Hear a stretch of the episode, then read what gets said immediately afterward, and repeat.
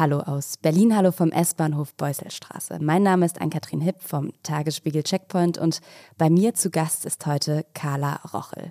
Carla Rochel ist 21 Jahre alt, hat vor gut einem Jahr ihr Studium in Heidelberg abgebrochen und ist nach Berlin gekommen, um sich den Protesten der letzten Generation anzuschließen. Seitdem klebt sie sich auf Straßen, übt zivilen Widerstand und versucht Menschen von den Anliegen der Klimabewegung zu überzeugen. Von der Polizei wurde sie bereits mehrfach in Gewahrsam genommen. Für den Straftatbestand der Nötigung steht sie vor Gericht. Warum tut sie das, was sie tut? Wofür kämpft sie? Womit hadert sie? Und wie radikal darf Widerstand sein und werden? Darüber sprechen wir in der Ringbahn. Eine Runde Berlin mit Carla Rochel. Los geht's. Eine Runde Berlin, der Ringbahn-Podcast vom Tagesspiegel Checkpoint. Wie geht es weiter mit der Europäischen Union? Präsidentschaftswahlen in den USA, EU-Parlamentswahlen, geopolitische Krisen und wirtschaftliche Schwierigkeiten. Wir suchen Lösungen für diese Herausforderungen. Am 19. und 20. März auf der digitalen Europakonferenz von Handelsblatt, Die Zeit, Tagesspiegel und Wirtschaftswoche. Über die Zukunft Europas sprechen wir mit Bundeskanzler Olaf Scholz, Wirtschaftsminister Robert Habeck und vielen mehr. Kostenlose Anmeldung unter europe20xx.de. Hier können wir uns doch gut hinsetzen. Magst du gegenüber? Ja. Perfekt. So, wir sitzen ähm, und damit herzlich willkommen in der Ringbahn. Dankeschön, ich freue mich heute eine Runde mit Ringbahn zu fahren. Du hast dir ja die Beuselstraße als Startstation ausgesucht. Warum die Beuselstraße? Ja, wir sind hier gerade jetzt an der Beuselstraße eingestiegen, ähm, weil die Beuselstraße tatsächlich die S-Bahn-Station ist, an der ich, glaube ich, am häufigsten stand im letzten Jahr war ich sehr, sehr viel plötzlich in Berlin. Ich habe hier eigentlich vorher nicht gewohnt. Und an der Beussestraße war tatsächlich die erste, oder ist immer noch die erste Autobahnausfahrt von der A100, wenn man von Norden nach Süden fährt. Und ich habe hier die ersten Male überhaupt eine Straße blockiert. Das ist das erste Mal da auf einer Autobahn und stand deswegen häufig morgens um sechs hier an der S-Bahn-Station. Erinnerst du dich an den Tag, als du dich das erste Mal auf die Straße geklebt hast? Ja, ich weiß sogar noch das Datum, das war der 24.01.2022. Also die erste ähm, Aktion. Ja, die allererste Straßenblockade und ich war irre aufgeregt. Ich habe die drei Tage davor nicht geschlafen. Also ich saß in der Ringbahn auch, bin da hingefahren und war, glaube ich, einfach nur in, in Panik. Und ähm, es war irgendwie 7 Uhr morgens und ich hatte mich die Wochen vorher lange darauf vorbereitet. Wir trainieren ja auch dafür, schauen, dass das friedliche Proteste sind. Dass wir wissen auch, wie wir deeskalieren können, wenn Leute sehr, sehr wütend werden oder uns von der Straße schleifen. Und bereiten uns darauf auch vor, aber ich war trotzdem ein Nervenbündel. Und ähm, dann kamen wir da an, an der Straße, und da stand Polizei. Und ich dachte, okay, das war's. Also das, das findet hier heute einfach nicht statt. Ähm, die wussten das schon, die wissen das vorher. Und dann stellte sich aber raus, dass die Polizei da gerade nur die Ampeln repariert hat und die deswegen den Verkehr geleitet haben. Und wir standen eben alle mit unseren Warnwesten und Bannern da an der Straße und wollten auf die Straße gehen. Und der Polizist hat uns dann doch so die Straße gesperrt und hier bitteschön und jetzt können Sie rübergehen. Und ich stand so ein bisschen fassungslos da an der Ampel und dachte, okay, dann gehe ich jetzt vielleicht. Und ja, das war das erste Mal, dass ich da dann auf der Straße saß. Die Polizei hat tatsächlich auch erstmal nichts gemacht. Die haben dann Verstärkung gerufen, haben uns da geräumt. Ich bin zum Ihr ersten habt euch an dem Tag schon festgeklebt auch? Am ersten Tag nicht, nee. Aber sie haben uns auch direkt mitgenommen in Polizeigewahrsam. Es war das erste Mal, dass ich dann auch in der Polizeizelle saß, auf dieser Holzpritsche und darauf gewartet habe, ob ich wieder rauskomme oder nicht. Wie lange hast du da drin gesessen? 24 Stunden? An dem Tag glaube ich nur drei, vier Stunden. Und was war in dem Moment, was denkt man dann so, wenn man das erste Mal hinter Gittern ist es ja nicht so richtig, aber eben im Gewahrsam sitzt? Es hat sich komplett surreal angefühlt, weil ich die ganze Zeit dachte, irgendwie, äh, ja, ich habe mich dafür entschieden und ich mache das hier, weil ich das moralisch und rechtlich richtig finde. Und wir müssen jetzt was tun, weil die Klimakatastrophe einfach immer schlimmer wird und die Politik es gerade nicht im Griff hat. Aber ich hatte auch das Gefühl, so, das sollte nicht ich sein, ich war 19 und ähm, hatte mir eigentlich total mein schönes Leben ausgemalt, wie ich jetzt studieren werde und mit WG-Partys und so weiter und so fort. Und all das war nicht, sondern ich saß in der Polizeizelle. Hat sich denn richtig angefühlt? Ja, ja, es hat sich trotzdem richtig angefühlt. Ich hatte trotzdem das Gefühl, genau da bin ich gerade richtig, genau da bin ich gerade wirkungsvoll und Leute kriegen das mit, Leute werden dadurch aufgerüttelt. Ich würde mal zum Start, damit die ähm, Zuhörerinnen und Hörer dich noch ein bisschen besser kennenlernen, ein Spiel einläuten, was wir hier mal haben bei Eine Runde Berlin. Das heißt, eine Station Entscheidungen. Es geht im Prinzip so, dass ich dir immer zwei Optionen zur Auswahl stelle und du dich äh, kurz und schmerzlos für eine entscheiden müsstest. Ohne ähm, Begründung. Du kannst auch eine be kurze Begründung hinterher schieben, du kannst es aber auch äh, ganz schmerzlos machen. Wichtig ist nur, dass du dich entscheidest. Okay. Ich fange einfach mal an. Berlin Tag oder Nacht? Nacht. Stadt oder Land? Stadt. Ost oder West? Ost. Recht oder Gerechtigkeit? Gerechtigkeit. Digital oder analog? Mm, analog. Twitter oder Instagram? Instagram. Reden oder zuhören? Zuhören. Laut oder leise? Laut. Bodensee oder Balearen? Balearen. Berghain oder Teufelsberg? Teufelsberg. Hierarchie oder Anarchie? Hierarchie. Aus Haus besetzen oder Haus besitzen? Haus besetzen. Straßenblockade oder Kunstattacke? Kunstattacke. Olaf Scholz oder Robert Habeck? Robert Habeck. Zeit reisen oder Zeit stillstehen lassen? Zeit stillstehen lassen. Zukunft oder Vergangenheit? Zukunft. Verzicht oder Fortschritt? Fortschritt. Staat oder Individuum? Staat. Macht oder Geld? Macht. Optimistin oder Realistin? Optimistin. Kopf oder Bauch? Bauch. Wenn wir so ein bisschen in deine Vergangenheit zurückgehen, ähm, du kommst ja eigentlich aus der Nähe von Dresden, bist dann für dein Studium nach Heidelberg gegangen, hast da Politikwissenschaften und Psychologie angefangen zu studieren und hast dann die Entscheidung getroffen, die, wie wir eben gehört haben, dazu geführt hat, dass du dich im Januar 2022 auf die Straße hier in Berlin gesetzt hast. Wenn du dich daran zurückerinnerst, wie dein Weg nach Berlin zustande kam, war das auch eine Bauchentscheidung oder eine Kopfentscheidung? Das war sehr viel hin und her zwischen Kopf und Bauch. Es ging damit los, dass ich so den Hungerstreik beobachtet habe. Das war kurz vor der Bundestagswahl. Da haben Leute vor dem Reichstagsgebäude in den Hungerstreik getreten, haben mehrere Wochen nichts gegessen, dann auch nichts mehr getrunken und haben damit am Ende ein Gespräch mit Olaf Scholz erwirkt. Und ich habe mir das alles angeguckt, so auf Instagram und dachte, ey, das ist doch schon heftig übertrieben und Klimakrise ist doch, also so schlimm ist es ja jetzt noch nicht. Und dann habe ich mir das Gespräch mit Olaf Scholz aber angeschaut und das hat mir echt, echt den Boden unter den Füßen weggerissen. Ich weiß noch, dass ich da in meiner WG saß mit meinen zwei Mitbewohnerinnen, ähm, die auch so ein bisschen ja, meine besten Freundinnen sind in Heidelberg. Und ich eigentlich einfach weinend auf dem Fußboden saß und dieses Video geschaut habe und dachte, ey, das kann, also das kann doch nicht wahr sein, wie Olaf Scholz da wirklich komplett an der Realität vorbei argumentiert und so die, die Realität der Klimakatastrophe nicht, ich weiß nicht, ob er es nicht sagen wollte oder nicht sagen konnte, aber es war zumindest klar, okay, das wird nicht helfen. Und dann habe ich von dem Plan gehört. Also dann habe ich gesehen, ah, die halten noch Vorträge. Hm, das war wohl noch nicht alles. Und habe mir dann so einen Vortrag angehört und hatte in dem Moment sofort das Gefühl, da bin ich dabei. Ich glaube, ich habe auch ein Selbstbild von mir, dass ich immer eine Person sein wollte, die konsequent ist und die, wenn sie von etwas überzeugt ist und sagt, das ist richtig und das, was hier gerade global in der Klimakrise passiert, ist falsch, dass ich dann eine Person bin, die irgendwie was dagegen macht. Warst du denn schon immer ein politischer Mensch? Also ist das was, was du zu Hause, weiß ich nicht, im Hause Rochel wurde da über ähm, Klimapolitik oder Politik im Allgemeinen diskutiert? Ja, also es wurde viel diskutiert. Ähm, so am Armbrotstisch war es nie nie still. Daran musste ich auch denken, als du gerade gefragt hast nach laut oder leise. Es war immer irgendwie laut und immer am, am Diskutieren und hin und her. Und ähm, ich glaube, ich habe da schon immer gelernt, mir auf jeden Fall meine eigene Meinung zu machen.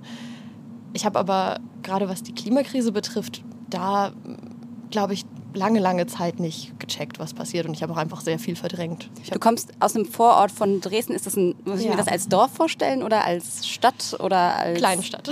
Kleine ja, Stadt, kleine in der Stadt. viele Leute ein Häuschen und davor zwei Autos haben und der Bus nicht oft kommt oder kleine Stadt, in der man auch mit den Öffis überall hinkommt? Kleine Stadt mit Öffis. Die Straßenbahn fährt alle zehn Minuten bei uns vor der Tür. Also das war echt gut. Ähm, es ist aber insofern ein bisschen ein Dorf, dass ich schon jeder kennt und man so über den Gartenzaun hinweg morgens redet, die Leute auf der Straße grüßt. Wir konnten als Kinder auch da nachts irgendwie noch rumlaufen, ohne dass meine Eltern großartig Angst um uns hatten. Die Elbe ist direkt vor der Tür, wo man irgendwie spazieren gehen kann und schwimmen gehen kann. Was machen deine Eltern beruflich? Meine Eltern arbeiten in unterschiedlichen Berufen. Mein Papa ist ähm, Elektroingenieur und meine Mama arbeitet, ähm, ich weiß immer nicht, wie ich das beschreiben soll, in der Medizintechnik so ein bisschen. Ähm, und ja, mein Bruder hat jetzt gerade Abi gemacht, mein kleiner Bruder. Und ja, Radebeul, das Dorf, also das Dorf, die Kleinstadt, wo ich herkomme, ist tatsächlich so ein bisschen, jedes Mal, wenn ich da vorbeifahre mit dem Zug, habe ich so das Gefühl, boah, hier möchte ich irgendwann später mal wieder hinziehen. Und in dieser Stadt oder diesem großen Dorf, kleine Stadt, wie auch immer man es nennen mag, äh, wo sich jeder so ein bisschen gegenseitig kennt, sprechen die Leute jetzt darüber, dass die Tochter der Rochels sich in Berlin auf die Straße klebt? Ja, also wir haben Lehrer geschrieben, Lehrerinnen, nachdem ich da das erste Mal auf der Straße saß oder gerade auch nachdem ich bei, bei Markus Lanz in der Talkshow war, da haben das viele Leute das erste Mal, glaube ich, dann so richtig mitbekommen. Ich weiß ehrlich gesagt nicht so richtig, wie viel meine Eltern da mit anderen drüber reden. Ich glaube auch, dass die ziemlich viel diskutieren. Mir haben vor allen Dingen eben Leute aus der Schule geschrieben und ähm, einige skeptisch, einige voller Begeisterung. Das war ganz unterschiedlich. Als du damals diese Entscheidung getroffen hast, wem hast du das als erstes erzählt? Boah, das ist eine gute Frage. Ich habe das auf jeden Fall meinen Mitbewohnerinnen sofort erzählt meinen Eltern habe ich es nur so Stück für Stück ähm, so ein bisschen vorsichtig erzählt, weil ich da einfach echt Angst davor hatte, auch zu hören, was sie dazu sagen.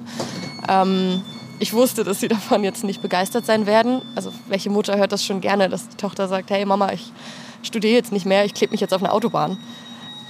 Und hatte auch, hatte auch einfach Angst vor dem Moment, das wirklich Realität werden zu lassen. Das ist meine Entscheidung. Wenn ich das anderen Leuten erzähle, wird es ja immer noch mal realistischer. Und deswegen habe ich das echt lange herausgezögert. Mit Freunden und Freundinnen habe ich aber total schnell und total viel darüber geredet. Und ich konnte auch einfach nicht anders, weil ich so ein, ein paar Wochen durchgemacht hatte, wo ich ähm, noch mal ganz viel auch den IPCC-Bericht gelesen hatte, der da gerade rausgekommen ist. Ähm, mir Dokus angeschaut habe, Vorträge von WissenschaftlerInnen, von Quaschning zum Beispiel oder von Stefan Rahmsdorf hier aus Potsdam. Und ich einfach immer mehr das Gefühl hatte, so, hey, also ich habe irgendwie in einer anderen Realität gelebt die letzten Jahre. Und ich habe immer gedacht, der Klimawandel, ja, die Eisbären haben bestimmt ein schweres Leben danach. Und mir war überhaupt nicht klar, was das für Dimensionen hier hat. Und ja, deswegen konnte ich nicht anders, als damit ganz vielen Leuten drüber zu reden. Ich glaube, es sind ja zwei Dimensionen. Das eine ist ja, man sagt immer, Wissen ist Macht, aber man kommt so langsam bei der Klimakrise an die Grenze, dass man merkt, mit Wissen allein kommt man nicht zwangsläufig weiter. Ich meine, du hast eben die Studien ja erwähnt. Es ist klar, wir werden das 1,5 Grad Ziel kaum noch erreichen. Man ist sich einig, es muss was passieren. Ich glaube, da herrscht ja weitestgehend, würde ich sagen, Konsens. Trotzdem ist ja die Frage, wie kriegt man die gesamte Gesellschaft und auch die Politik dahin zu handeln. Du hast für dich den Weg gewählt, der letzten Generation beizutreten oder da mitzumachen und zu sagen, ich gehe in den zivilen Ungehorsam. Warum war das für dich der beste Weg? Für mich war das nach den letzten Jahren da der logische Schritt, weil wir gesehen haben, die Mehrheiten der Bevölkerung sind für Klimaschutz. Das zeigen Umfragen immer wieder. Über 80 Prozent sagen, es wird viel zu wenig gemacht. In den Umfragen bei Jugendlichen sieht man, dass das für die Leute einfach eine heftige psychische Belastung ist, weil die Zukunft so unsicher ist. Es waren Millionen Menschen auf der Straße mit Fridays for Future und haben dafür protestiert, dass jetzt da endlich mal was passiert. Und es ist nichts passiert. Oder ich werde immer an der Stelle unterbrochen, es ist nichts passiert. Ja, es ist ein bisschen was passiert, aber es ist nicht genug passiert. WissenschaftlerInnen und auch der eigene Rat der Regierung sagt immer wieder, ey, das reicht nicht. Und ihr brecht die Klimaziele und ihr brecht damit auch die Verfassung. Ich, ich wollte anders und unterbrechen und zwar nicht sagen, es ist nichts passiert. Ich wollte fragen, was ist denn mehr passiert, seitdem ihr euren Protest begonnen habt? Also was würdest du denn sagen, ihr habt jetzt ein Jahr lang das gemacht, was ihr macht. Was habt ihr seitdem erreicht? Aufmerksamkeit, das auf jeden Fall. Ja, und sonst? Wir haben während des Ukraine-Kriegs und der Corona-Pandemie weiterhin die Klimakrise als Thema hochgehalten. Wir haben dafür gesorgt, dass es an den Abendbrotstischen diskutiert wurde, in den Talkshows.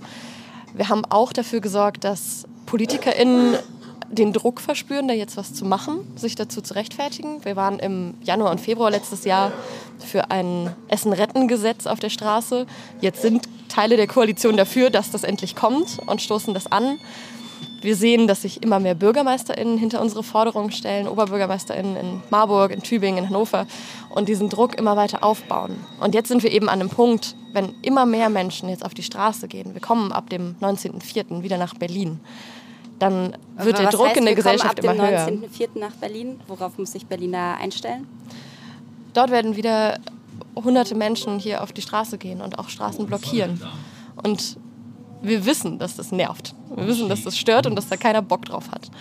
Und wir sehen aber auch, dass jetzt gerade der Moment ist, wo so ein, so ein Moment geschaffen werden kann. Dass man sagt, die Leute gehen einfach auf die Straße, weil sie keinen Bock mehr haben darauf, sich das hier gefallen zu lassen. Und die ganzen Menschen, die jetzt die letzten Wochen überall in Deutschland auf der Straße waren und Vorträge gehalten haben und Trainings gemacht haben, die fahren dann nach Berlin. Wir reden von plus minus 1000 Mitgliedern, die ihr mit oder Aktivistinnen, die sich mit euch identifizieren aktuell, oder? Ja, da Zahlen zu finden ist immer super schwierig. Das aber sind zumindest die, die von denen ihr sprecht. Ja. Das ist ja eigentlich nicht wahnsinnig viel. Es sind über 1000 Menschen, die bereit sind, sich für diesen Protest festnehmen zu lassen und möglicherweise wie in Bayern über einen Monat in Präventivhaft zu landen. Ich finde es schon relativ viel, aber ja, es ist nicht genug. Wenn man bei euch auf der Webseite unter anderem guckt, da steht da Wachstum, Wachstum, Wachstum. Ihr wollt eigentlich größer werden. Die Frage ist ja, wie wird man größer, wenn man gleichzeitig auf eine gewisse Art und Weise radikal bleibt oder Radikales tut? Wir werden größer und das sieht man auch gerade. Wir haben ja, Vorträge in allen Städten, eigentlich in allen bisschen größeren Städten, ähm, werden wöchentlich Vorträge gehalten, wo es eben darum geht, was macht die Klimakrise und wie funktioniert ziviler Widerstand, was ist eigentlich unser Plan. Und da kommen immer mehr Menschen dazu und auch immer mehr Menschen dadurch eben, die bereit sind, hey, ich setze mich auch mal auf die Straße. Oder ich unterstütze das anders. Ich koche für euch oder ich spende Geld oder ich stelle meine Wohnung in Berlin zur Verfügung. Und ja, natürlich ist das auch eine Protestform, die viele Leute nicht verstehen.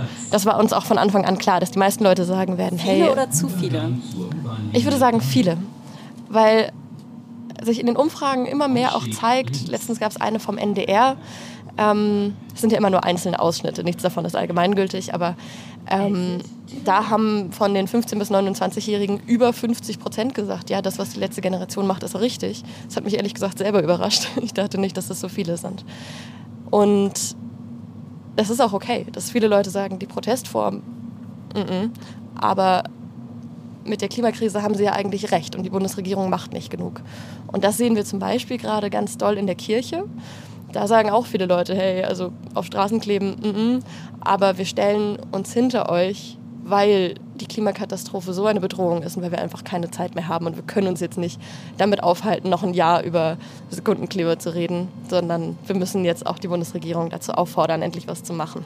Einer der größten Kritikpunkte ist ja mitunter, dass ihr euch quasi gegen die Leute stellt, die ja eigentlich hinter euch versammeln müsstet. Ähm, also vielleicht, ich weiß nicht, wenn wir nochmal über diese Straßenblockaden direkt sprechen, du klebst dann an der A100 beispielsweise.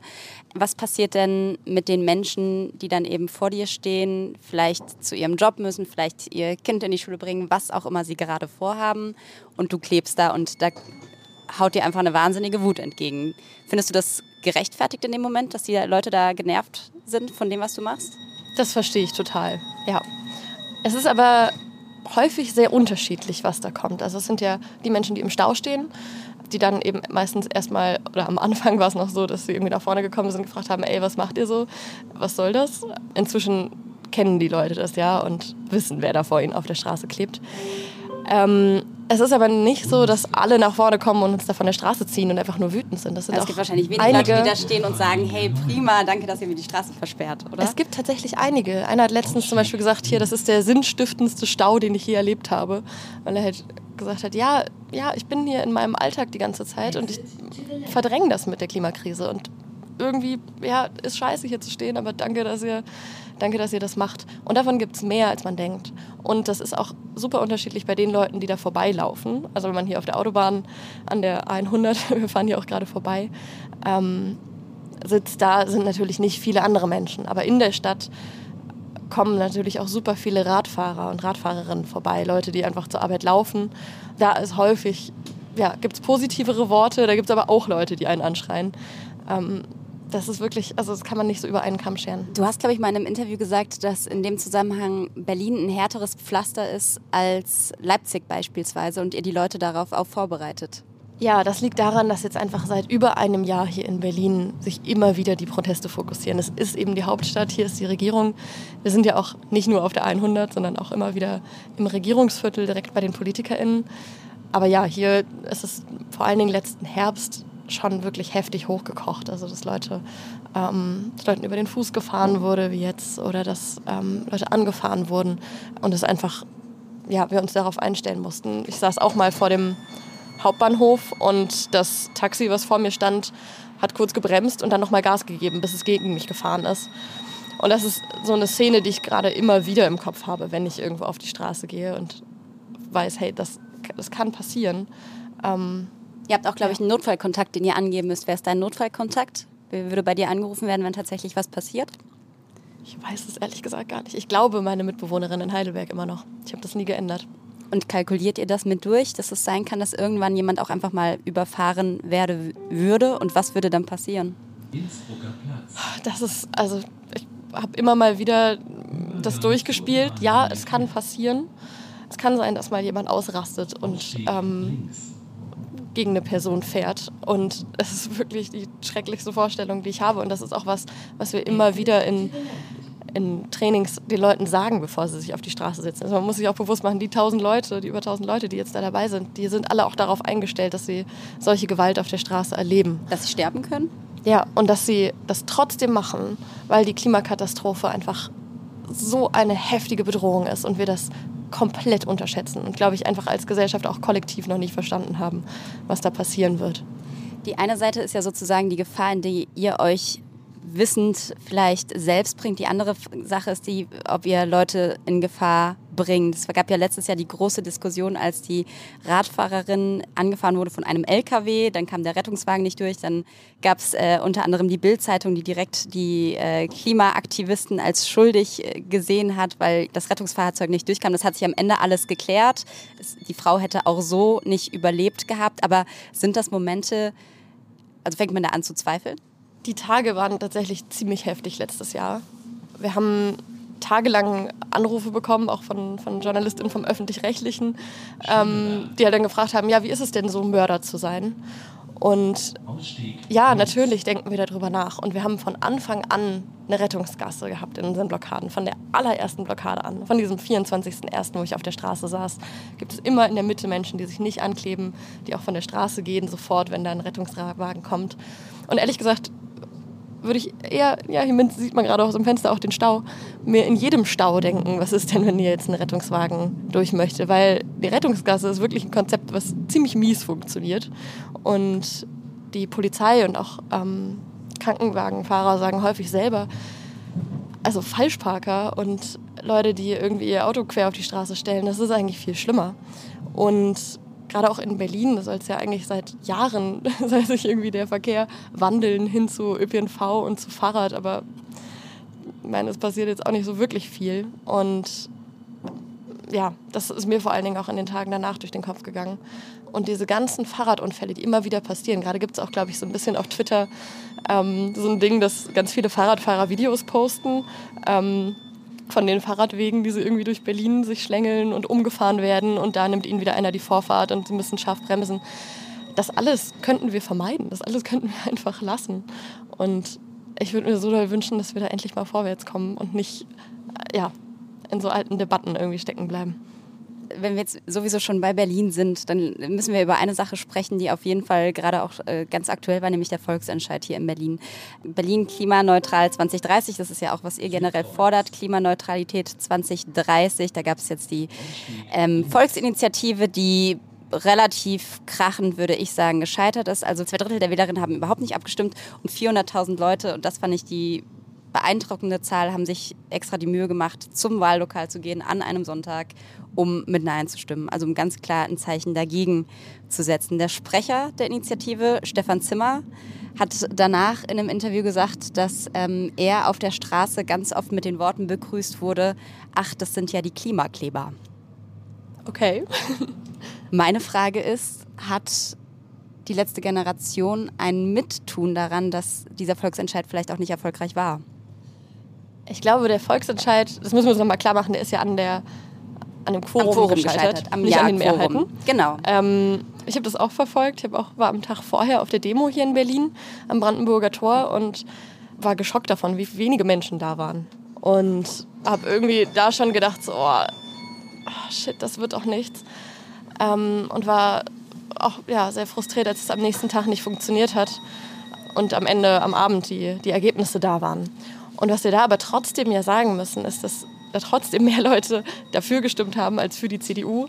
Und aber das, ist ja kein, das kann ja kein Argument sein. Also das ist ja jetzt irgendwie... Ja, es wird aber immer so ein bisschen so getan, so, boah, die sind so, die sind so krachend gescheitert und es naja, war alles für muss, die Katz also und es, ist, war komplett... Es ist auf jeden Fall gescheitert. Die Leute haben keinen Bock auf Klima. Aber was mir ja auch mal an der Stelle... Ich glaube, das ist wirklich ein Problem. Also dass da zwei Drittel der Leute ich weiß nicht genau Zwei Drittel der Leute haben überhaupt nicht abgestimmt. Genau. Ja, das und 400.000 haben mit Nein gestimmt.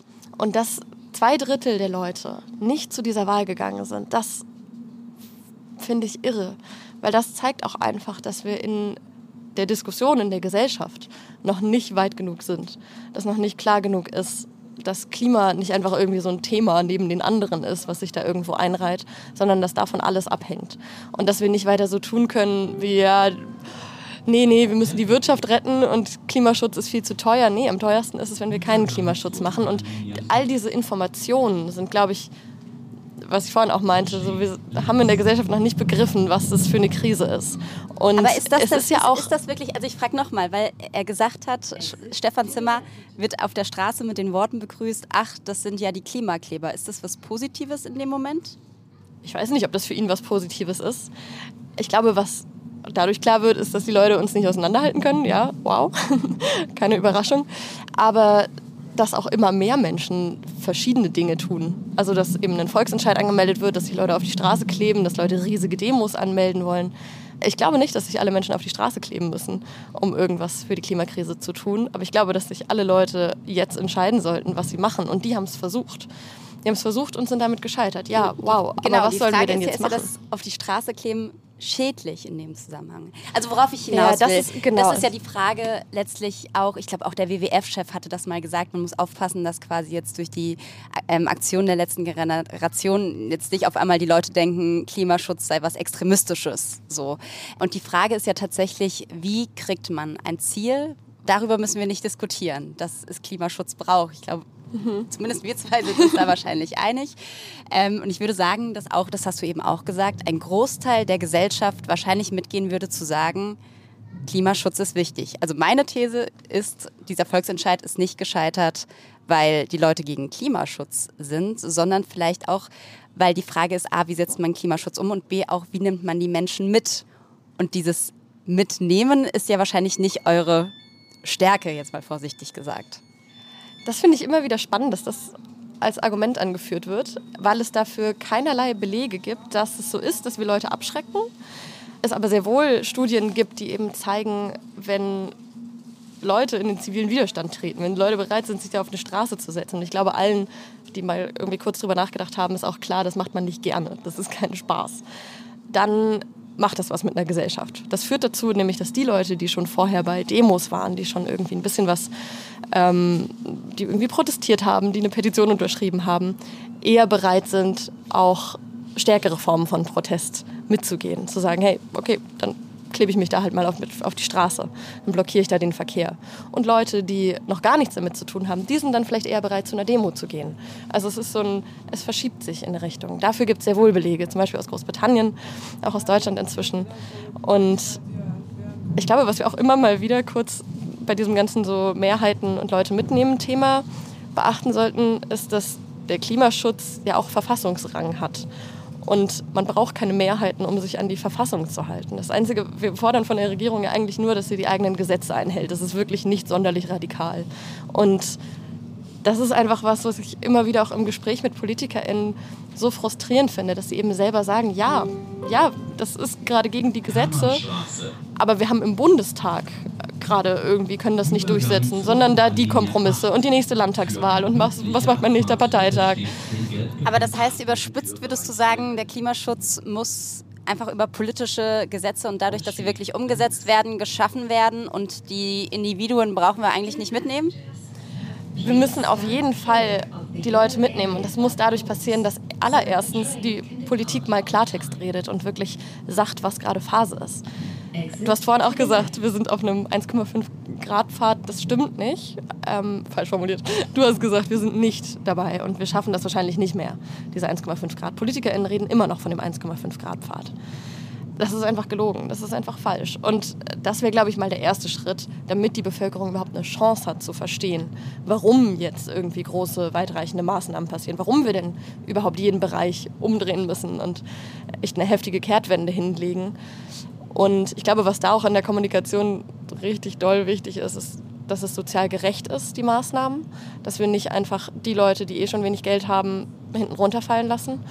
Und dass die Maßnahmen sinnvoll sind und auch so dann kommuniziert werden an die Leute. Und ich glaube, dass da, das ist ja auch was, was wir fordern, ein Gesellschaftsrat. Also ein, ja, ein geloster Bürgerinnenrat, der sich mit der Frage beschäftigt, wie kann denn Deutschland bis 2030 auf Berlin-Ebene gibt es ja sowas. Genau, auf Berlin-Ebene gibt es sowas. Und es gab es auch schon mal so probeweise ähm, deutschlandweit. Und es hat sich gezeigt, dass die wirklich unglaublich mutige Entscheidungen getroffen haben, dass da dann eben auch der Motorradfahrer aus Köln mit drin sitzt und andere Motorradfahrer aus Köln sehen dann, ah ja, der unterstützt diese Maßnahmen auch, na gut, dann wird schon passen. Also der hat einfach eine, eine viel größere Legitimität. Und ich glaube, dass das sehr doll dabei helfen kann, auch den PolitikerInnen aus dieser ewigen Schleife rauszukommen, aus, ja, aber dann verlieren wir Wählerstimmen und was macht denn meine Partei dann und so weiter. Wenn man wirklich sieht, hey, wenn die Leute sich damit beschäftigen, dann sind die dafür und eigentlich, ja, könnten wir morgen loslegen damit. Aber gerade wenn wir über ehrliche Kommunikation reden, wäre es dann zum Beispiel bei diesem Volksentscheid nicht auch wahnsinnig wichtig gewesen, noch mehr zu kommunizieren, dass, ich meine, ich sag mal, dieses 2030, das ist ja ein Ziel, was ehrenwert ist, aber was eigentlich laut Wissenschaft, und die Klimabewegung bezieht sich ja auch immer wieder auf die Wissenschaft, laut Wissenschaft eigentlich nicht mehr wirklich zu erreichen ist. Also gerade wenn wir uns das jetzt auf Berlin-Ebene mal angucken, was würde das konkret bedeuten? Das würde bedeuten, dass eigentlich der Autoverkehr binnen sieben Jahren halbiert werden müsste. Das würde bedeuten, dass alle Häuser in Berlin energetisch saniert werden müssten, also mit Wärmepumpe ausgestattet werden müssten etc. pp. Aktuell ist das, glaube ich, es gibt keine ganz genauen Studien, aber ein Prozent des Gebäudebestands in Berlin, der, der da wirklich klimasaniert ist.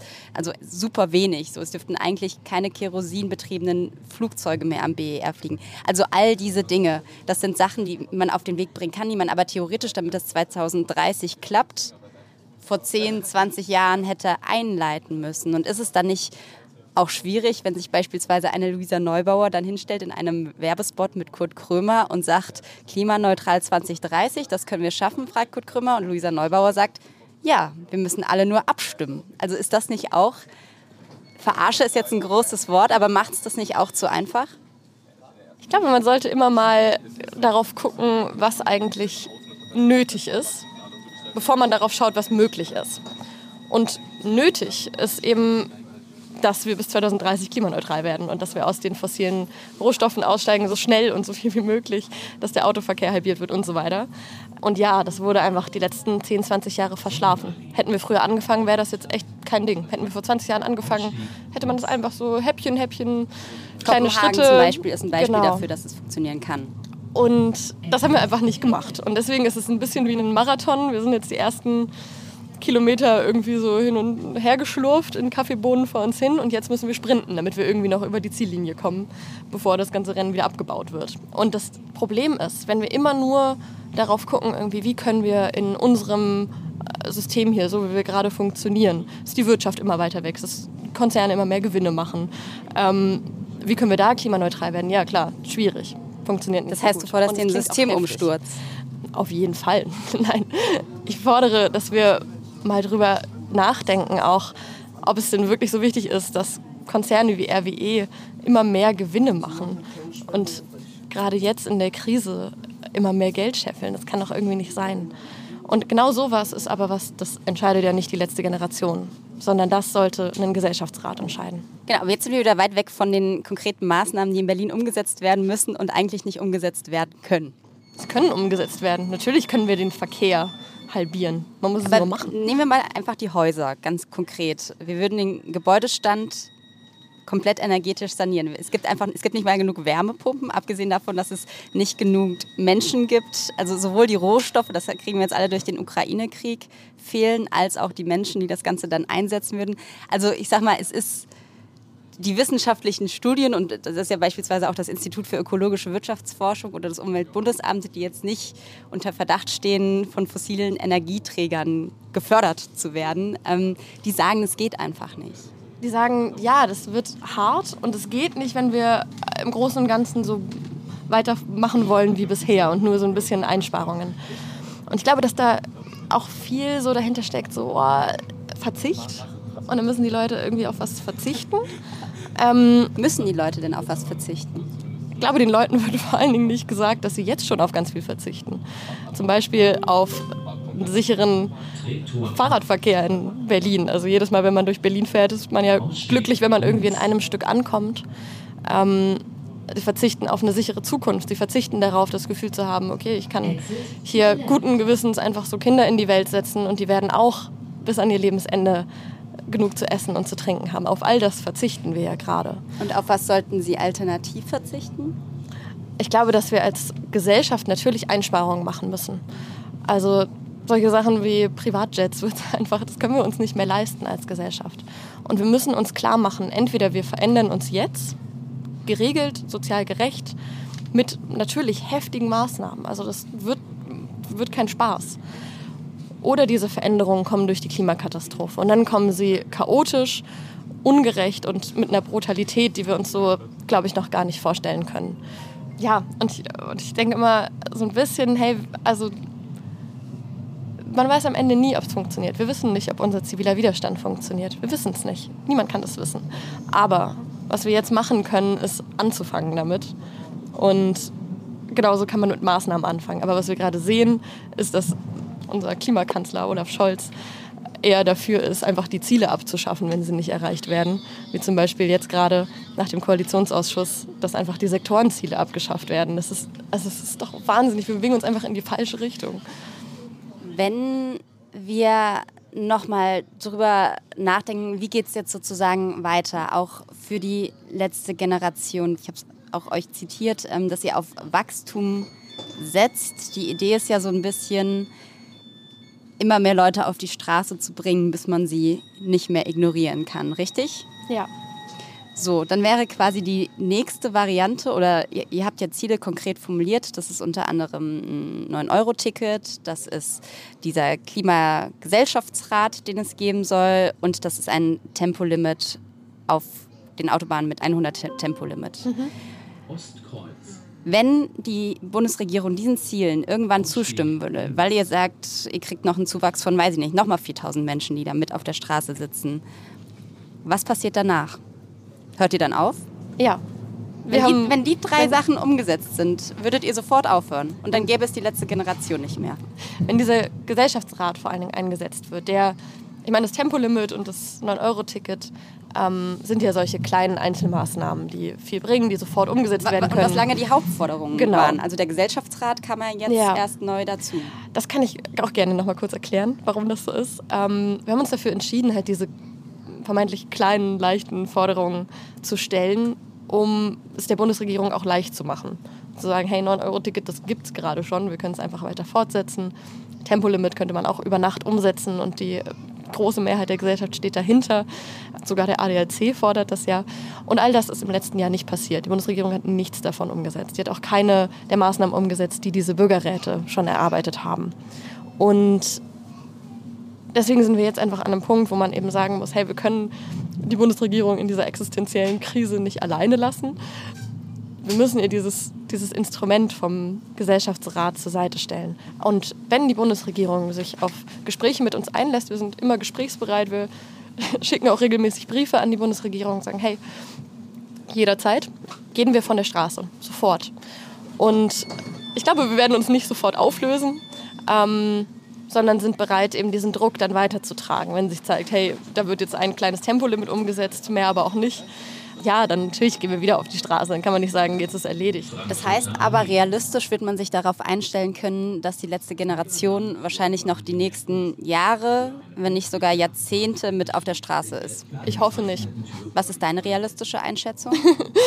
ich habe vorhin ja schon gesagt, ich bin eher Optimistin als Realistin. Ähm, ich bin nicht so naiv zu glauben, dass die Bundesregierung jetzt morgen sagt, okay, sorry, wir haben einen Fehler gemacht, los geht's. Aber ich bin schon überzeugt, dass es gerade jetzt auch, wenn die Klimakrise immer sichtbarer wird. Ich meine, wir haben jetzt wir haben April und in Frankreich kommt in einigen Dörfern und Städten kein Leitungswasser mehr aus der Leitung. Und in Frankreich und in Italien brennen schon wieder die Wälder. Und es ist, es ist gerade erst mal Frühling und wir haben noch diesen ganzen Sommer vor uns. Und es trifft die Leute immer härter. Und ich habe die Hoffnung, dass wir an einen Punkt kommen, wo große Teile von der Gesellschaft sagen, ey, jetzt reicht's. Ähm, wir gehen da jetzt friedlich auf die Straße, wir fordern die Bundesregierung dazu auf, jetzt sofort loszulegen und wir machen hier nicht mehr mit. Das haben sie ja gemacht. Fridays for Future, 1,4 Millionen Menschen deutschlandweit auf den Straßen. Ja, auf den Straßen als, als angemeldete Demonstrationen. Da hat man eben Also du gesehen, willst 1,4 Millionen Leute klebend auf ich will, der Autobahn. Ich will 1,4 Millionen Menschen klebend auf der Autobahn. Nein, ich glaube nicht mal, dass wir so viele Menschen brauchen. Ich glaube, es braucht vor allen Dingen Menschen, die sich dahinter stellen. So wie gerade BürgermeisterInnen und die Kirche und einige PolitikerInnen, die eben sagen, jo, weiß ich nicht, das mit dem Kleben, egal, Klimakrise. Wir müssen jetzt loslegen. Und das, was die fordern, ist komplett vernünftig und legitim. Und auch der Verfassungsschutz und das Bundesverfassungsgericht sagen ja immer wieder, ja, also das ist nicht extremistisch, was die machen. Die fordern die Regierung auf, die eigenen Ziele einzuhalten. Und Wobei ich glaube, der Verfassungsschutz da euch zumindest beobachtet. Nee, was der sagt immer wieder, oder nicht beobachtet, also ihr seid genau. offiziell beobachtet, aber ich glaube, das Zitat war, er schaut täglich genau hin, wie sich die Situation weiterentwickelt. Also ihr seid kein Beobachtungsfall, das, genau. das war falsch ausgedrückt. ähm, aber es ist nicht so, als hätten die euch nicht komplett gar nicht auf dem Schirm. Sie gucken schon hin, was ihr da macht. Ja, ich finde es auch okay. Also ich finde es gut, wenn wir einen Verfassungsschutz haben in Deutschland, der seinen Job macht. Aber sie kommen eben immer und immer wieder zu dem Ergebnis, nee, eigentlich, die wollen nur die Verfassung schützen. Das ist nichts, was wir beobachten müssten. Und genau, ich glaube, dass wir, oder ich hoffe, und ich hoffe auch, dass das keine komplett unrealistische Einschätzung ist, dass wir dieses Jahr zu einem Punkt kommen, wo der Großteil der Gesellschaft sagt, ich mache hier einfach nicht mehr mit. In welcher Form auch immer, es müssen sich nicht alle auf die Straße kleben. Aber sag mal, was das genau bedeutet. Wenn du sagst, in, du hoffst, dass das in diesem Jahr passiert, was müsste dann genau in deiner Vorstellung in diesem Jahr passieren, gesellschaftlich? Es geht ja darum, ja, ja. dass sich genug Leute euch anschließen, mehr oder minder. Wie, wie? Was machen die? Also ein Teil der Leute wird sich auf jeden Fall mit uns auf die Straße setzen.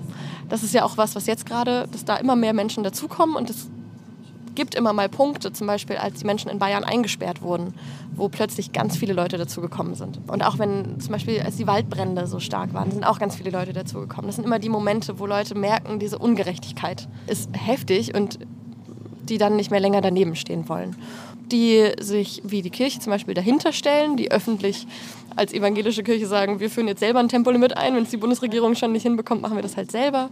Die sich auf Podiumsdiskussionen hinstellen und sagen, ja, die letzte Generation hat recht, wir müssen jetzt loslegen.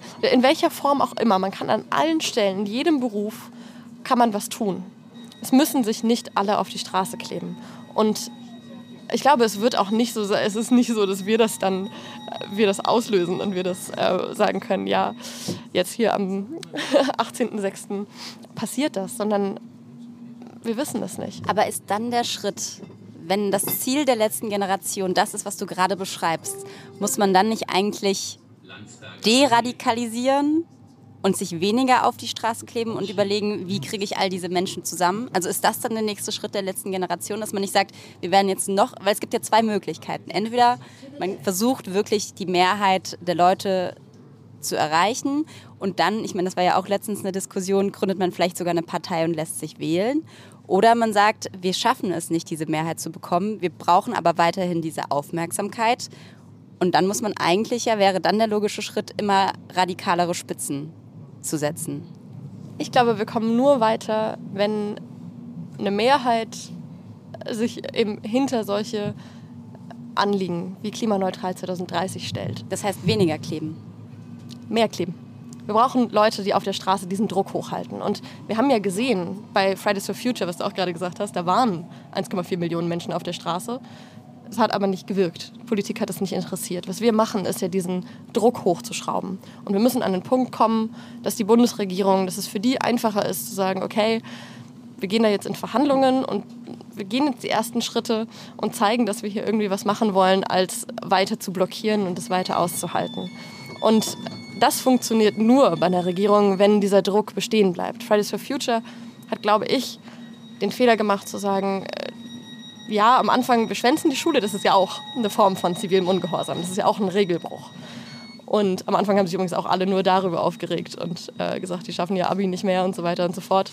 Das finde ich ja, relativ spannend, so in der Debatte zu beobachten, dass es wieder so passiert.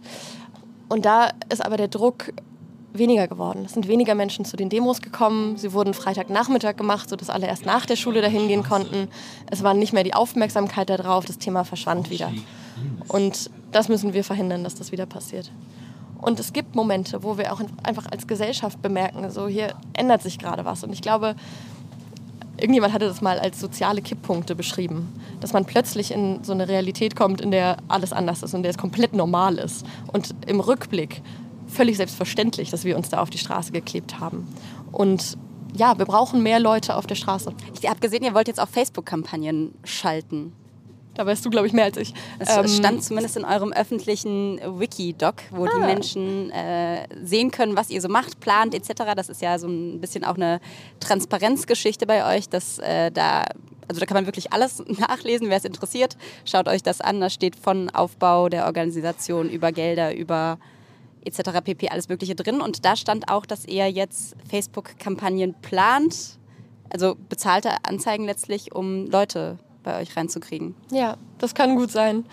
Wir plakatieren häufig die ganzen Städte zu mit Einladungen zum Vortrag. Wir haben auf Instagram immer wieder ähm, Beiträge dazu und ja, jetzt vielleicht eben auch auf Facebook und wollen einfach ähm, allen Leuten die Möglichkeit geben, zu diesen Vorträgen zu kommen, sich das mal anzuhören. Diese Geschichte mit der Parteigründung, ist das ein realistisches Szenario? Das ist tatsächlich eben auch so eine Investigativgeschichte gewesen, weshalb wir jetzt auch unter anderem dieses Wiki veröffentlicht haben, weil eben dauernd irgendwelche InvestigativjournalistInnen äh, sich in irgendwelche Signalgruppen und so weiter mit reinbegeben, um ähm, irgendwelche Infos rauszuholen. Und wir sind eine Kampagne von öffentlichem Widerstand. Wir können das alles öffentlich machen. Wir haben da nichts zu verheimlichen. Und wir haben irgendwann vor ein paar Monaten, vor zwei, drei Monaten, auch mal im Brainstorm darüber nachgedacht, ob wir eine Partei gründen. Das ist allerdings gerade nicht aktuell. Ihr habt, äh, wenn wir gerade über Journalisten, Journalistinnen sprechen, da steht in eurem öffentlichen Wikidoc auch unter anderem, dass ihr mit JournalistInnen sprechen sollt, dass ihr aber Teil des toxischen Mediensystems sind, die primär ihren Profit wollen. Das ist tatsächlich was, was wo ich mir vorher sehr viele Gedanken drüber gemacht habe, bevor ich das erste Mal mit der Presse geredet habe. Ich bin niemand, der das, glaube ich, so einfach so macht. Also Vorträge in der Schule halten war der Horror für mich. Ich habe mich beim, wenn irgendwie Fotos gemacht wurden oder so, äh, tagelang dachte ich schon so, boah, bitte nicht. Und wir sehen aber einfach, dass eben Medien natürlich auch ein Mittel sind, um diesen Druck aufzubauen, die darüber berichten, warum die Leute das machen, die da auf der Straße sind. Wir sehen aber auch immer wieder, dass vor allen Dingen natürlich Zeitungen wie die Bild oder die Welt oder so einfach ihre Agenda haben und ähm, das natürlich machen, um damit Aufmerksamkeit zu generieren und Klicks. Das muss einem einfach klar sein. Das weiß Wobei auch jeder. toxisches Mediensystem für mich fast so ein bisschen nach Lügenpresse, nur anders formuliert klingt. Das meinen wir damit nicht. Okay. Nee. ähm, ihr habt ja dann aber auch tatsächlich die Leute, die vor die Mikros, Kameras etc. gelassen werden, haben Pressetrainings, Übungssessions. Also in den Übungssessions, ähm, das kann man sich so vorstellen, es ist so ein Zoom-Meeting, einfach mit ganz vielen Breakout-Rooms, wo dann Leute zusammen Interviews simulieren. Ähm, eine Person interviewt dann, die andere antwortet darauf. Und was wir da eben üben, sind ähm, die Themen, die gerade aktuell sind. Also ähm, es ist ja bei all dem, was irgendwie passiert, manchmal super schwierig mitzubekommen, was überhaupt gerade los ist und was man wahrscheinlich gefragt wird und sich einfach darauf schon mal ein bisschen vorzubereiten. Und natürlich auch, ähm, wie man es schafft, nicht ein ganzes Interview lang über Festkleben und Sekundenkleber zu reden, sondern auch über die Klimakrise. Weil man eben auch, ich glaube, das ist auch ein, oder einige Journalistinnen haben mir auch immer wieder erzählt, dass das ein Problem ist, mit dem sie selber nicht ganz wissen, wie sie umgehen sollen, dass natürlich das Interesse viel mehr daran da ist, wie funktioniert das da auf der Straße, sich festzukleben und tut das weh und welchen Sekundenkleber benutzt ihr? Welchen Sekundenkleber benutzt ihr eigentlich? Erzähle ich dir nicht. Ähm, als wie ist gerade die Klimakatastrophe und was müssen wir eigentlich machen? Das ist viel zu trockeneres, viel langweiligeres Thema. Und ja, natürlich haben wir das Ziel, darüber zu sprechen. Wie, wie viele Leute sind es bei euch, die sprechbefähigt sind, also die zur Presse dürfen? Das sind über 100. Ähm, was sozusagen nicht Teil der Öffentlichkeit ist. Und da habe ich mich, ich kann mir denken, warum, aber ich frage es einfach nochmal. Also ich glaube, es kann ja sozusagen alles öffentlich eingesehen werden, sowohl eure Trainings hier macht, als auch eben diese Doc-Sachen. Wo aber ganz explizit Presse nicht erwünscht ist, sind eure Legal Trainings. Also die Trainingsmomente, in denen ihr übt, wie ihr vor Gericht sozusagen umgeht. Kannst du trotzdem so einen kleinen Einblick geben, warum die Presse da nicht rein darf und was da vielleicht passiert? Klar. Hast du schon an einem teilgenommen? Ich habe auch mal an einem teilgenommen in Leipzig. Das ist ein ganzes Wochenende, also von Freitagnachmittag bis Sonntagabend, wo es darum geht, wie so ein Gerichtsverfahren eigentlich funktioniert. Wer darf was, wo sitzt man, solche einfachen Sachen, was darf man für Fragen stellen, an welcher Stelle wird gesprochen, ähm, was kann man damit erreichen und so weiter. Was bedeuten überhaupt diese ganzen Paragraphen und juristischen Begriffe. Und warum Presse da nicht, ähm, nicht mit hin sollte, ist einfach, dass das eben ein geschützter Rahmen ist. Also dass die Leute da auch mit sehr, sehr vielen Ängsten hinkommen und sehr viel Unsicherheit, wenn man plötzlich eine Ladung bekommt ähm, fürs Gerichtsverfahren und man gar nicht so richtig weiß, was da jetzt passiert und man vielleicht verurteilt wird. Genau, deswegen sagen wir einfach, hey, da keine Presse ist jetzt auch nicht so sonderlich spannend, glaube ich. Ähm, und wir bereiten uns einfach darauf vor, wie man Und ihr habt, ihr habt, dann Support von Leuten von euch, die Anwälte sind? Oder wie, wie, kann man sich das vorstellen? Ja, es gibt ganz viele RechtsanwältInnen, die uns unterstützen, die auch teilweise pro bono Fälle mit übernehmen oder einfach ihr Wissen teilen und ähm, uns beibringen, wie man sich auch selber vor Gericht verteidigt. Du hast ja jetzt selbst deine erste Vorladung bekommen. Bist in Berlin, stehst du vorm Gericht. Äh, kannst du noch mal zwei, drei Takte sagen, worum es da genau geht bei dem Prozess? Bei dem Prozess geht es um fünf Straßenblockaden, soweit ich weiß. Alle aus dem letzten Jahr. Und ich habe ehrlich gesagt ganz schön Angst vor dem Gerichtsverfahren. Das ist mein erstes. Ähm, ich stand noch nie vor Gericht. Ich habe ein, zwei, dreimal mir den Gerichtsprozess angeschaut. Und ja, habe mich jetzt darauf vorbereitet, mit einem Anwalt zusammen, mit einem Professor aus Heidelberg, einem Juraprofessor. Christian Lauer heißt der. Und ja, bin, bin gespannt, was dabei rauskommt. Ich hoffe, dass wir es schaffen, oder mein Ziel ist es, in diesem Gerichtssaal, dass wir darüber reden, ob das nicht vielleicht auch rechtlich gerechtfertigt ist. Weil das ist was, was viele RichterInnen gerade auf Amtsgerichtsebene, was so die unterste Instanz ist, und dann kann man eben noch weitergehen, gar nicht erst beachten. Also sagen einfach, ja, da war ein Stau und ihr habt euch hingesetzt, fertig, Nötigung verurteilt. Ähm, Meistens sind das dann Geldstrafen, die, ja. Genau, meistens sind es Geldstrafen. Manchmal, jetzt inzwischen wurden auch schon Haftstrafen gefordert. Ähm, es sind so einzelne Ausreißer, es gab aber auch schon Freisprüche. Also das ist einfach auf der Ebene echt noch gar nicht geklärt. Ähm, da müssen wir, glaube ich, echt noch einfach ein paar Monate warten, bis es in die höheren Instanzen geht. Also es gibt einige Menschen, die jetzt zu Geldstrafen verurteilt wurden, die eben sagen, ich, also ich habe diese 3000 Euro nicht, ich kann das nicht, nicht zahlen. Und die werden, wenn sie das jetzt mehrere Wochen lang nicht zahlen können, dann auch ähm, einen Haftbefehl bekommen und in Haft Wobei gehen. ihr doch teilweise auch finanzielle Unterstützung habt. Ich glaube, ihr hattet ja auch letztes Jahr irgendwie Einnahmen durch Spenden von knapp 900.000 Euro und ihr habt den Climate, du weißt äh, auswendig besser, wie er heißt. Den Climate Emergency Fund. Emergency Fund, der euch mit unterstützt. Sind das nicht auch Gelder, die dann für solche Geldstrafen, damit sie nicht in eine Haftstrafe münden, genutzt werden? Ja, ich glaube, das ist gerade noch so ein bisschen in der Klärung, ähm, wofür diese Gelder wann benutzt werden können. Ähm, weil wir eben auch von den Spenden eben ganz viele, ganz viele Wohnungen bezahlen für die Leute, die jetzt alle nach Berlin kommen. Ähm, Warnwesten und Sekundenkleber natürlich. Und ja, die Leute, die da vor Gericht stehen, manchmal eben auch sagen, hey, also ich schätze das so ein, dass ich hier freigesprochen werden sollte. Und ähm, wenn Sie mich als Richter verurteilen wollen, dann verurteilen sie mich auch richtig. Dann sperren sie mich weg, weil eine Geldstrafe wird mich da nicht aufhalten. Jetzt einfach ähm, das Würdest du da so in dieser Argumentation mitgehen? Ich weiß es nicht. Ich weiß noch nicht, ob ich das, ob ich das vor Gericht auch so sagen werde, ähm, weil ich schon einfach wirklich Angst davor habe, ins Gefängnis zu gehen dafür. Es würde wahrscheinlich auch, wenn tatsächlich jetzt, äh, also du hast ja richtig gesagt, die Gerichte sind sich da, glaube ich, selber noch nicht so ganz einig, in welche Richtung sie gehen wollen werden. Da wird es wahrscheinlich jetzt, je mehr Prozesse es gibt, auch unterschiedliche Urteile immer wieder geben. Wenn es, äh, ist ja auch so ein bisschen die Frage, wie viel sind die Aktivistinnen bereit auf sich zu nehmen? Also wenn die ersten Haftstrafen tatsächlich kommen, wie viele von euren Leuten sind dann weg?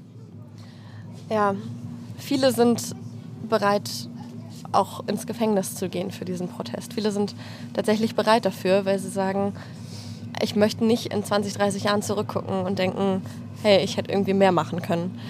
Und ich finde es immer wieder sehr beeindruckend. Ich habe zum Beispiel einen Gerichtsprozess, wo ich war, war von Sonja aus Oldenburg. Ähm, die ist Mutter und ähm, hat eben auch gesagt, ja, also ich habe das Geld nicht und es kann sein, dass ich dafür ins Gefängnis gehen werde und meine Tochter ist dann die Zeit eben alleine.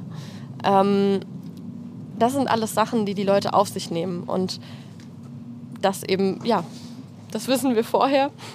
Bist du auch bereit, wärst du auch bereit, dafür ins Gefängnis zu gehen? Kalkulierst ja. du das mit ein? Was sagen deine Eltern dazu? Ja, also ich bin auf jeden Fall bereit, für diesen Protest auch bis ins Gefängnis zu gehen. Ähm, was meine Eltern dazu sagen, weiß ich ehrlich gesagt nicht.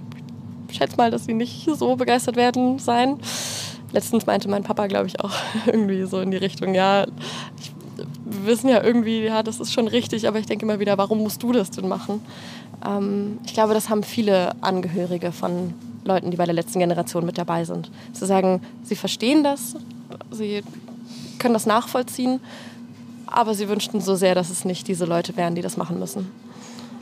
Glaubst du denn, rück, das ist jetzt auch eine, eine Perspektivfrage, die man nur hypothetisch beantworten kann, aber glaubst du tatsächlich, dass rückblickend es irgendwann mal, wenn du jetzt ins Gefängnis gehen würdest, äh, also bringt das die Gesellschaft voran, wenn jetzt einzelne Leute dafür ins Gefängnis gehen, für ihren Protest? Wir haben auf jeden Fall im letzten Jahr gesehen, dass das solche Momente sind, die die Gesellschaft bewegen. Die auch Leute, die vorher gesagt haben, ey, nee, also bleibt mir weg damit, sich irgendwie auf die Straße zu kleben, ähm, dann gesagt haben, hey, aber also die einzusperren, geht's noch? Und die deshalb gesagt haben, okay, jetzt bin ich dabei, jetzt erst recht. Das sind Momente, die diese Ungerechtigkeit offensichtlich machen, dass die Menschen, die sich da gerade auf die Straße setzen, weil sie noch Hoffnung haben, dass die eingesperrt werden. Und ich hoffe sehr, dass wir irgendwann zurückgucken werden und dass wir dann sehen, dass es, dass es richtig war und dass es funktioniert hat. Und mir macht manchmal Mut, da so ein bisschen in die Geschichte von zivilem Widerstand zurückzugucken. Also auch zu sehen, dass, ja, dass wir beide wählen dürfen, an zivilem Widerstand liegt, dass damit das Frauenwahlrecht erkämpft wurde, dass damit ganz viele unserer Rechte, die wir so haben, erkämpft wurden. Dass man jetzt natürlich sagen würde, ja, klar durften oder war es okay, dass die Frauen da auf die Straße gegangen sind, obwohl die Männer gerade demokratisch beschlossen hatten, dass die Frauen kein Wahlrecht haben sollten ja, ich hoffe, dass, ich hoffe, dass wir so irgendwann zurückgucken. Wir äh, steigen mal langsam aus. Ich würde die Mikros aber trotzdem noch jetzt nicht zum abrupten Ende führen.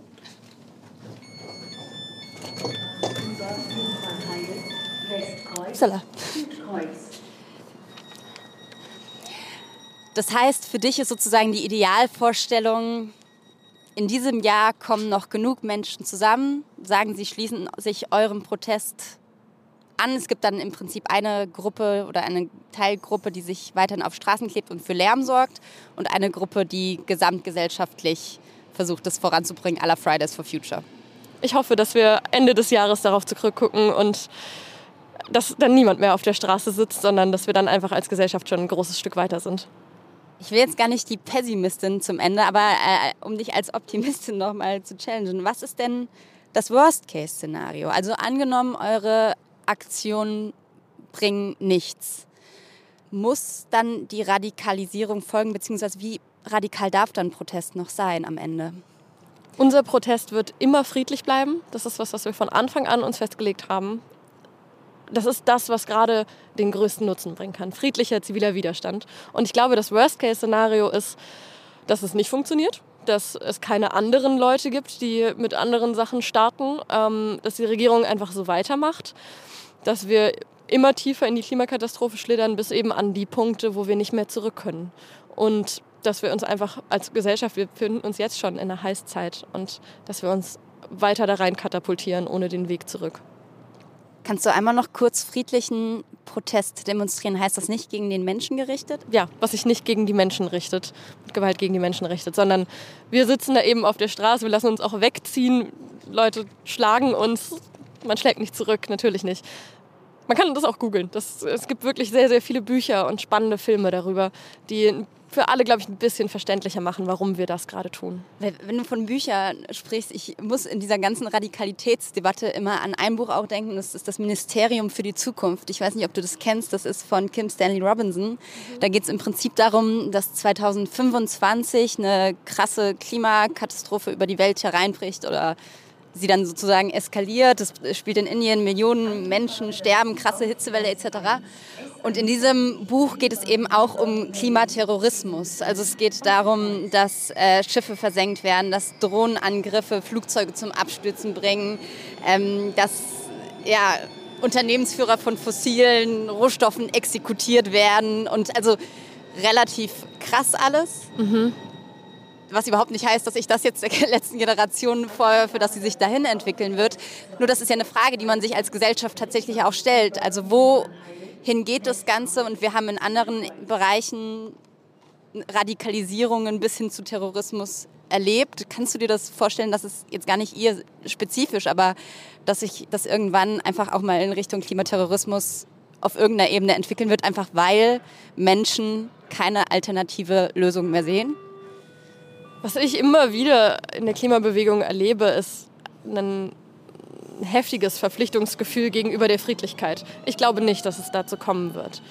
Und was ich bei der Debatte auch immer wieder sagen muss, ist, eigentlich muss ich eigentlich nur den UN-Generalsekretär zitieren, der gesagt hat, ja, Klimaaktivistinnen werden immer wieder als gefährliche Radikale dargestellt. Die gefährlichen Radikalen sind aber eigentlich die fossilen Konzerne und die Regierungen, die einfach so weitermachen.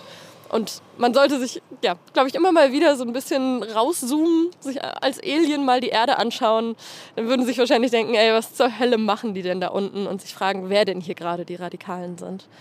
Das Alien nehmen wir doch einfach mal und äh, loggen das als Schlusswort ein. In diesem Sinne, schön, dass du dabei warst. Vielen Dank für das Gespräch. Sehr und, gerne, vielen ähm, Dank. Ja, das war eine Runde Berlin. Bis bald. Eine Runde Berlin, der Ringbahn-Podcast vom Tagesspiegel Checkpoint.